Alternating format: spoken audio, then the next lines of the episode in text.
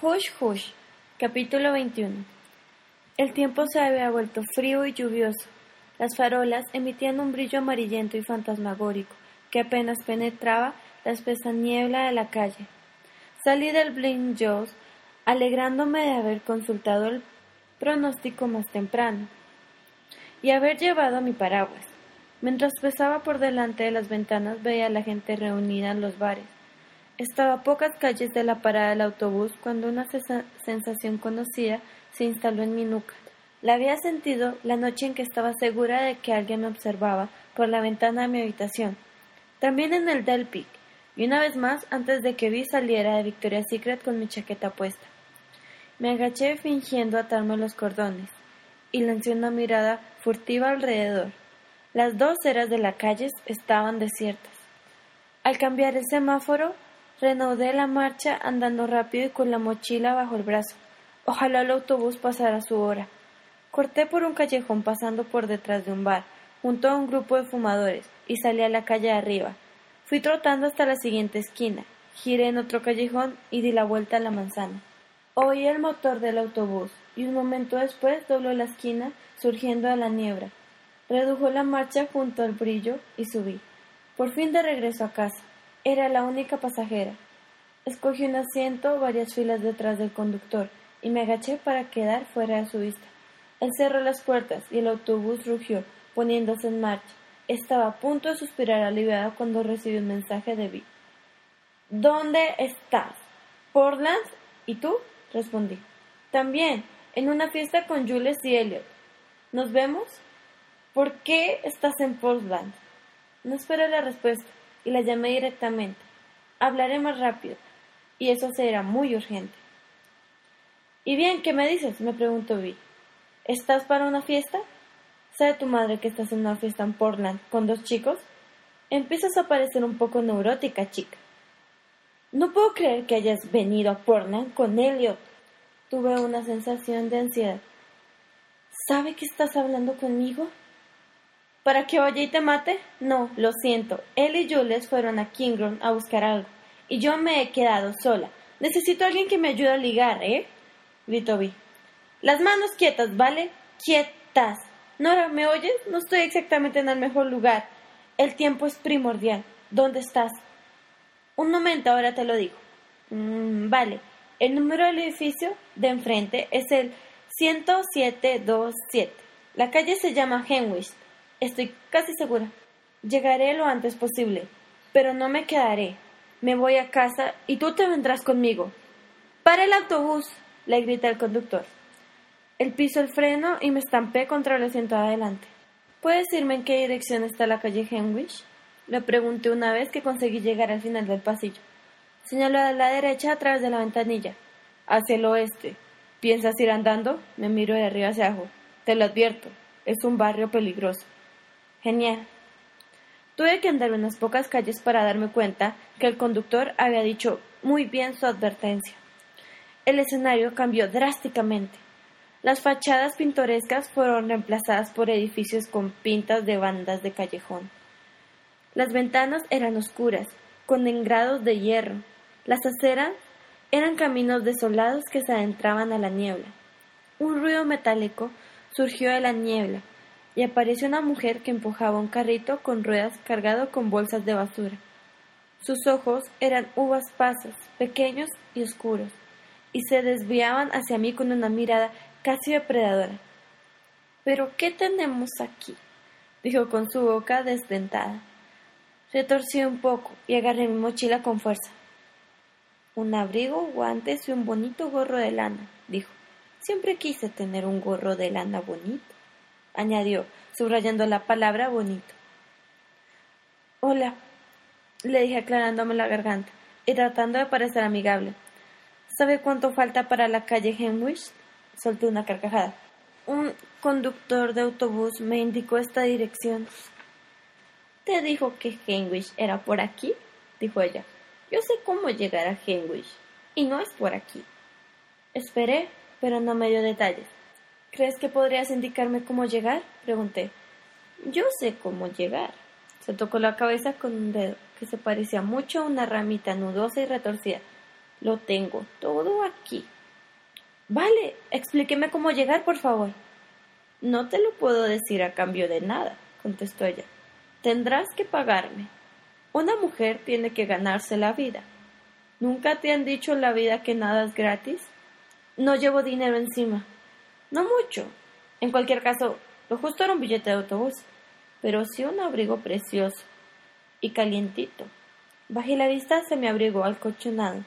Un viento helado me despeinaba, y con solo pensar en quitarme el abrigo se me puso la piel de gallina. Acaban de regalármelo por Navidad. Se me está helando el trasero aquí en la calle, dijo ella con aspereza. ¿Quieres que te diga cómo llegar o no? No podía creer que me encontrara en este sitio. No podía creer que estuviera canjeando mi abrigo con una mendiga. Era tanto lo que vi me debía que posiblemente nunca estaríamos en paz. Me quité el abrigo y vi cómo la mujer se lo ponía. Mi aliento se condensaba. Me rodeé con los brazos y zapateé para ahuyentar el frío. Bien, ¿vas a decirme cómo llegar a Hingwich? ¿Prefieres el camino largo o el corto? El corto, dije con una castaña de dientes. Eso te costará un poco más. El camino corto tiene una tarifa adicional. Ya te lo dije, siempre he querido tener un gorro de lana bonito. Me quité el gorro de colores. ¿Dónde está Herr Me apremié, tratando de conservar mi tono amigable. ¿Ves ese callejón? dijo señalando detrás de mí. Me di la vuelta. El callejón estaba a cincuenta metros. Métete allí y saldrás a Henwich, justo al otro lado. ¿Es ahí? dije incrédula. ¿En la siguiente calle? Lo bueno es que cogerás el camino corto. Lo malo es que en invierno ningún camino resulta corto. Claro, ahora yo estoy guapa y calientita con mi abrigo y mi gorro bonito. Si me das tus guantes, te acompaño hasta allí. Me miré los guantes. Al menos tenía las manos calientes. Me las arreglaré. Se encogió de hombros y siguió arrastrando el carrito hasta la esquina, donde se quedó justo en un poste pegado a la pared. El callejón estaba oscuro y revuelto, con cubos de basura, cajas de cartón húmedas y algo que podía ser un calentador de agua desechable, o una manta enrollada alrededor de un cadáver. Una alta valla de tela metálica cerraba el callejón. Ni siquiera podría saltar una valla de metro y medio en plena forma, ni hablar de una de cuarenta metros.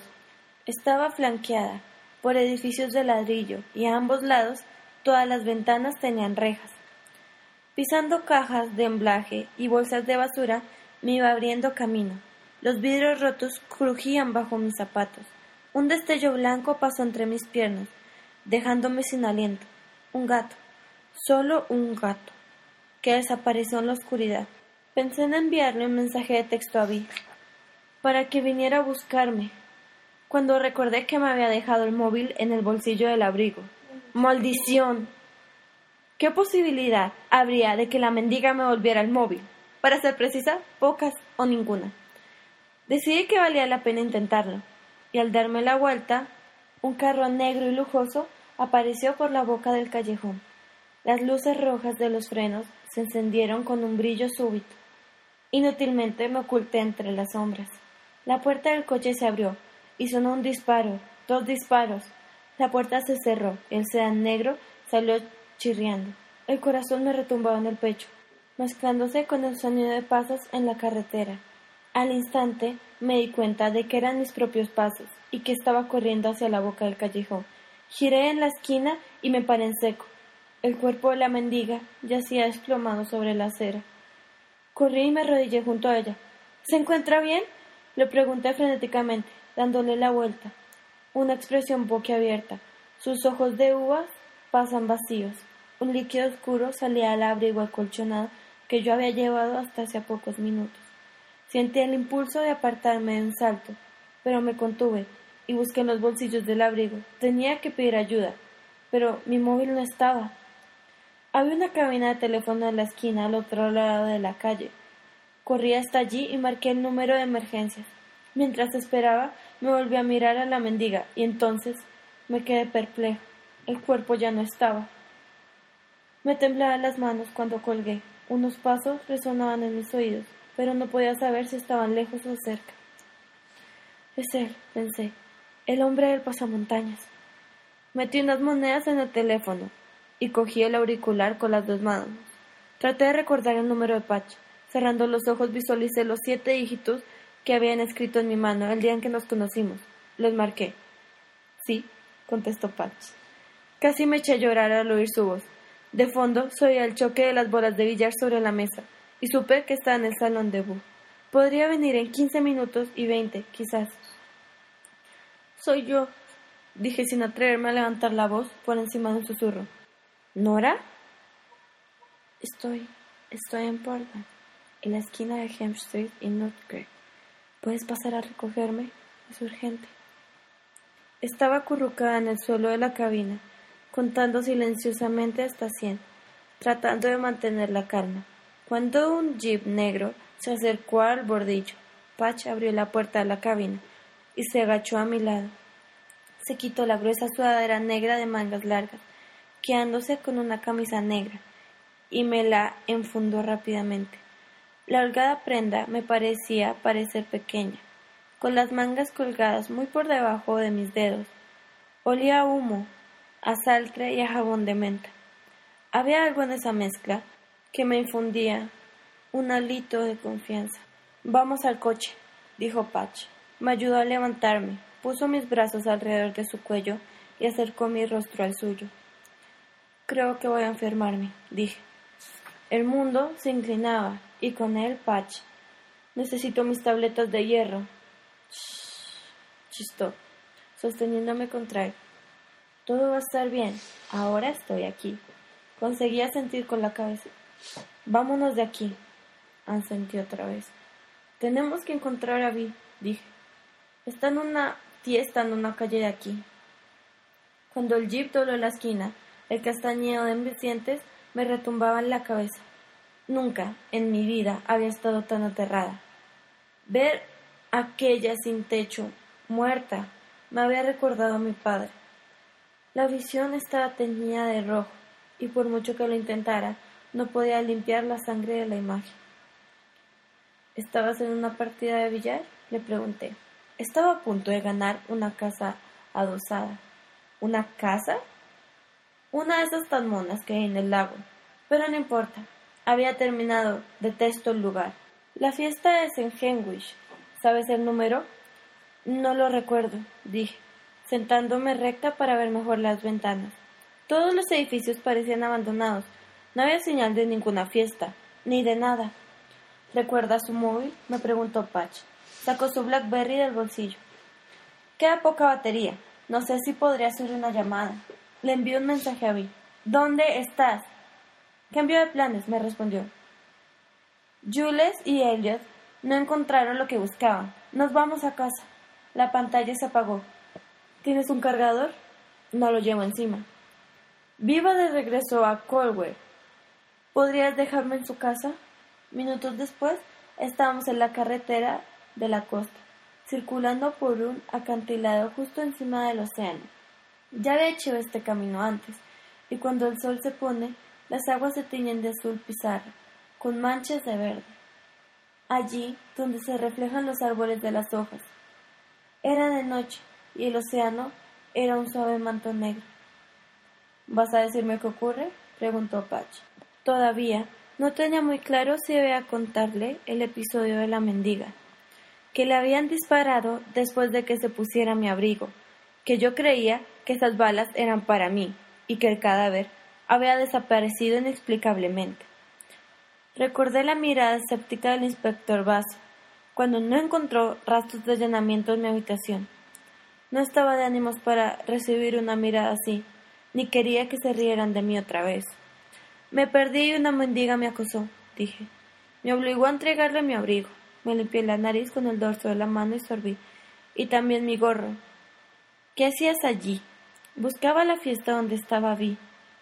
Estábamos en medio camino entre Portland y Colwell, en un tramo frondoso y deshabitado de la carretera, cuando de repente empezó a salir humo del capó del jeep.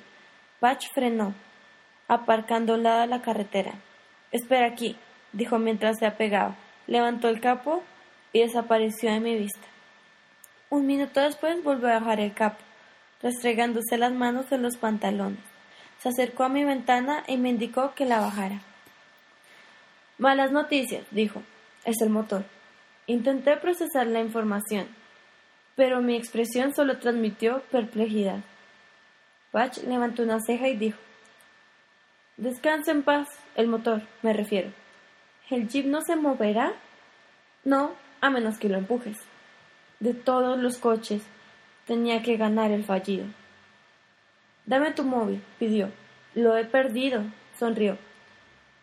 No me lo digas, lo has olvidado en el bolsillo de tu abrigo, ¿verdad? La mendiga se lo ha quedado todo, ¿eh? Exploró el horizonte. Tenemos dos opciones.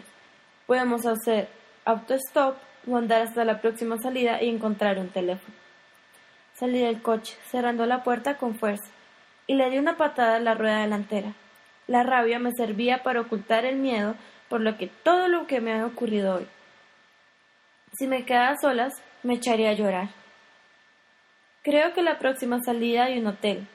Llamaré desde una cabina, dijo con los dientes castañando. Tú quédate en el jeep. Él bozó una sonrisa, pero no parecía convencido. No dejaré que te pierdas de vista. Pareces un poco desquiciada, Ángel. Iremos juntos. Me planté delante de él con los brazos cruzados. Con zapatillas de tenis, mis ojos quedan a la altura de sus hombros. Me obligué a mantener el guía para mirarle a los ojos. No pienso acercarme contigo a un motel.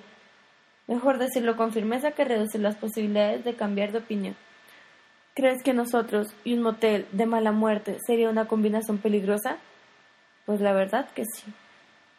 Patch se apoyó contra el jeep. ¿Podríamos quedarnos aquí a discutir? Entrecerró los ojos alzando la vista al cielo. Pero la tormenta está a punto de resurgir. Como si la madre naturaleza quisiera dar su bendición al cielo, este se abrió y empezó a caer una mezcla de lluvia y agua-nieve. Le dirigí a Patch mi mirada más fría y resopló enfadada. Como siempre, él tenía la razón.